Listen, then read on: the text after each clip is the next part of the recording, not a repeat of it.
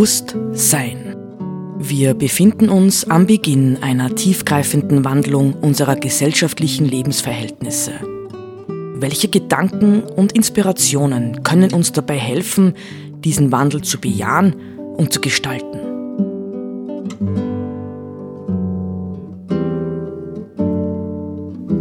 Eine Sendung von Roland Steidl.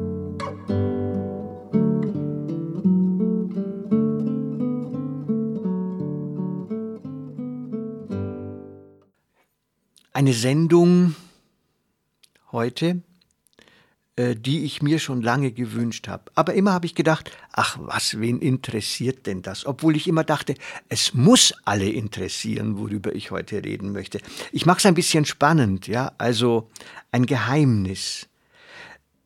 Meine Google, das heißt der Brockhaus, nennt das, worüber ich reden möchte, die grafische Materialisierung geistig immaterieller Inhalte zum Zweck ihrer Erhaltung, Überlieferung und Verbreitung in der Gesellschaft.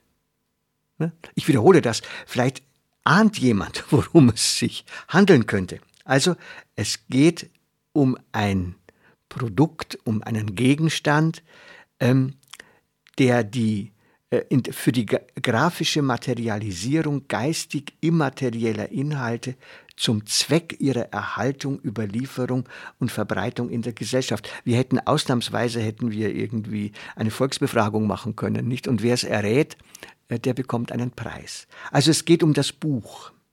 Ja, das ist die Beschreibung ähm, eines Buches über Bücher. Nicht? Ich habe zu Hause einen wunderschönen Brockhaus, ledergebunden. Oh, 16-bändig. Oh, mit Goldschnitt. Boah. Allein ja das ähm, Erlebnis des Anschauens, Angreifens, Begreifens, Hineinschnupperns, Blätterns, Suchens ist ein großartiges Erlebnis. Nicht zu vergleichen mit, Sie wissen schon, ja, mit anderen Dingen. Ich will ein bisschen davon reden, von der einerseits ja von der weltgeschichtlichen Bedeutung des Buchs. Ja, Gedanken, Dinge, Zusammenhänge zu beschreiben, das gibt es seit Jahrtausenden. Ja, es gab Tontafeln, auf denen Buchstaben eingeritzt wurden. Äh, die Inder haben Palmblätter verwendet. Die Chinesen Seide. Ja, Leute, die es ganz ähm, ja, vornehmen wollten, oft konnte man auch gar nicht, noch bevor der Buchdruck erfunden waren, waren haben Pergament verwendet. Nicht? Man muss sich das vorstellen, bevor der Buchdruck, er ist ja eigentlich schon früher in China erfunden gewesen als bei uns in Europa, bevor er in Europa durch Gutenberg dann so richtig, ähm, ja, serienmäßig zum Zuge kam, wurden Bücher, ach, wurde die Bibel, ja, Biblos, griechisch heißt ja das Buch, nicht? Bibel heißt einfach Buch nicht das Buch, wurde das Buch von Hand abgeschrieben, oft geradezu kalligraphisch, ja, wunderschöne äh, Initialen am Anfang jeder Seite oder jedes Kapitels, farbig, ja, also man kann sich vielleicht heute, wenn man solche Dinge noch nicht gesehen hat, kann man sich gar nicht vorstellen, welch ungeheuer große Achtsamkeit, Sorgfalt, Liebe, Schönheitsbewusstsein darauf verwendet wurde, Bücher abzuschreiben. Und das etwa im Mittelalter zweifellos meist abgeschriebene Buch war die Bibel. Ja? Und äh, in dem Zusammenhang ist es natürlich auch verständlich, das waren meistens Mönche, die das gemacht haben. Nicht, die konnten ihre Liebe zur göttlichen Welt genau darin zum Ausdruck bringen, dass sie das Wort Gottes abschrieben und in einer wundervoll äh, ansprechenden Weise ähm, verbreiten konnten. Ja, das war eine langsame Verbreitung, nicht so schnell wie heute, zack, zack, wie wir alles ähm, reproduzieren können. Und vor allem, denke ich, man muss es auch klar sagen, teilweise sehr viel Müll verbreiten. Ja, Warum sprechen wir heute über Bücher? Ich habe festgestellt in meiner langjährigen, jahrzehntelangen Zeit als Lehrer, dass Bücher für Menschen weniger Bedeutung gewonnen haben, als das vor 30, vor 40 Jahren gewesen ist. Natürlich gibt es noch immer Bücher, nicht? Aber das, was wir heute an Büchern haben, steht aus verschiedenen Gründen ähm, ja unter dem Diktum einfache Sprache. Ja, das war sogar auf einer äh, Buchmesse vor zwei, drei Jahren, haben das die Autoren bedauert nicht. Sie kriegen von den Verlagen zu hören. Es muss aber einfache Sprache sein, sonst verkauft sich das Buch ganz und gar nicht. Ich lese zurzeit ein äh, Buch aus 1700, Gottfried Arnold, ähm, über die heilige Sophia da hat man, da kriegt man ein Gefühl, wie komplex Sprache sein kann und wie schön das ist, einen komplexen Satz, ja, der zehn Zeilen umfasst, zu lesen und der noch dazu so formuliert ist, dass man ihn flüssig lesen kann. Ja. Wer kann das heute noch? Wir haben in Österreich, so heißt es zurzeit, ähm, eine Million funktionelle Analphabeten. Ja, eine Million von neun Millionen Menschen können eigentlich nicht mehr sinnerfassend lesen. Ja, woher kommt das? Also warum haben wir das Lesen, das Buch, das damit zusammenhängt, so vernachlässigt? Übrigens, das Wort lesen, ja, äh, man kann an Verschiedenes denken, an die Weinlese. Ja, dort wird auch gelesen. Und warum hat das eine Lesen mit dem anderen Lesen so viel zu tun? Nicht, weil Lesen eigentlich etwas ist, wo Früchte eingesammelt werden. Ja? Die Erkenntnisfrüchte anderer, ja, die Geschichten, die andere zu erzählen haben, kann ich jetzt lesen, kann ich einsammeln, für mich in irgendeiner Form äh, nützlich machen, ja, oder einfach erbaulich. Es muss ja nicht einmal nützlich sein. Ja, ähm, meine These wäre, und man kann mir gerne widersprechen, warum muss ich eine Lobrede auf das Buch halten? Ich habe den Satz geschrieben, eines der Hauptinteressen der Internetkonzerne besteht in der systematischen Zerstörung des eigenständigen Denkens.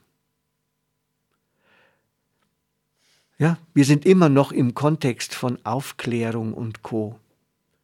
Noch einmal, eines der Hauptinteressen der Internetkonzerne besteht in der systematischen Zerstörung des eigenständigen Denkens. Deswegen überfluten sie die User mit so viel zersplitterter Information, in die noch dazu ständig Werbung hineingestreut ist. Wer soll sich denn da konzentrieren können noch? Wer soll da noch einem ausgiebigen, komplexen Gedanken folgen können, wenn schon wieder irgendwas unterbrochen ist und mir irgendeine Genehmigung oder sonst irgendwas abverlangt wird? Damit ich weiterlesen darf. Oder ich einen Vertrag schließen muss, äh, mit dem ich etwas kaufe. Oder wie auch immer. Das heißt, dieses Zersplittern ja, ist die Methode, mit der die Internetwirtschaft, so muss man ja sagen, uns gefügig zu machen versucht. Und sie reiht sich damit in gewisser Weise ein in die Götter unserer Gegenwart, nicht offensichtlich mit einer gewaltigen Verführungskraft. Man kann reden, mit wem man will. Ja, ich äh, habe Menschen in meinem privaten Umfeld beobachtet, die sich für völlig immun hielten, ja, äh, gegen die Verführung äh, des Smartphones. Aber wenn man sie dann ein, zwei Jahre weiter verfolgt, dann sieht man, es ist ganz, ganz schwer. Sie sagen es sogar, es ist ganz, ganz schwierig. Also, was geht dabei verloren?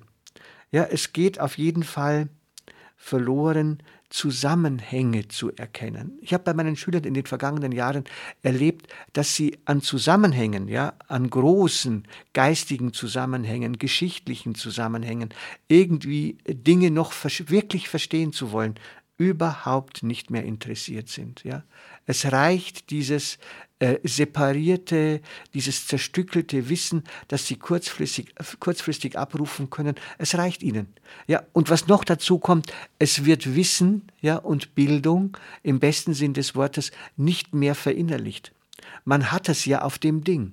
Man braucht ja nur das Ding zu fragen. Man braucht ja nur googeln. Zack, zack, zack. Und alles ist da. Glaubt man zumindest, nicht?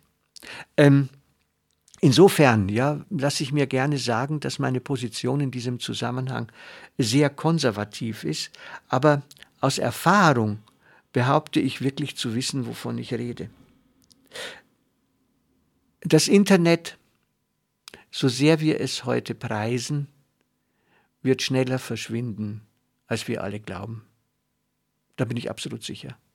Ja, auch wenn wir, oder vielleicht gerade weil wir gerade so wild darauf sind, es in alle Lebensbereiche hinein zu verlagern. Ähm, das Internet ist ein absolut flüchtiges Medium. Ja, es ist unbeständig, es ist ähm, auch viel zu vollgeladen, um letztendlich irgendwie Bestand haben zu können. Das heißt, im Buch, nicht, wenn ich aufs Buch zurückkomme, komme, haben wir ein Medium, das über Jahrhunderte, ja fast Jahrtausende bewährt ist als ähm, Ding, ja als Gegenstand, äh, der tatsächlich zur Verfügung steht jederzeit zur Verfügung steht. Bücher sind, wie gesagt, hunderte, hunderte Jahre alt und sie sind immer noch gut und immer noch. Ich selbst habe in meiner Bibliothek äh, Bücher aus dem 19. Jahrhundert, die sind gut. Die haben sich gut erhalten. Äh, das Internet wird das alles nicht schaffen. Nicht? Man denke nur an die, an die ähm, Mode der CDs und DVDs, äh, die sind ganz, ganz schnell kaputt und verschlissen und wie auch immer und halten nicht viel. Vielleicht, ja, vielleicht manche Leute vertrauen auf die Cloud, die ominöse Cloud, die Wolke, die irgendwo gegenwärtig ist in äh, Hunderten von Servern, die in irgendeiner Form miteinander vernetzt werden, ja, dass dort Beständigkeit ist. Ich habe Leute kennengelernt, die verkaufen ihre Bibliotheken und vertrauen darauf, dass alles in der Cloud zu haben ist, was sie brauchen, in irgendeiner Form. Gut, das würde ich nicht tun. Ja? Also, das Buch hat Schönheit, das Buch ist verlässlich, wir begegnen im Buch Autoren, die wir lieben können, ähm, die wir verstehen können, die uns trösten mit ihrer Erfahrung. Wir begegnen im Buch Wissen, das wir brauchen können, ähm, auch einem Wissen, das anhält, das nicht sofort wieder verfliegt. Ähm, Bücher sind ein elementarer Bestandteil von Kult und Kultur. Meine eigene Denk- und Lebensgeschichte, ja, wenn ich in meiner Bibliothek stehe, ist ganz, ganz, ganz stark bestimmt von Büchern und damit auch von Autoren, von Menschen, ich, denen ich vertraue und vertraut habe und worüber ich wirklich glücklich bin, ja, dass sie Teil meiner Geschichte geworden sind. Ähm, ja, insofern denke ich, Bücher kann, darf und soll man lieben.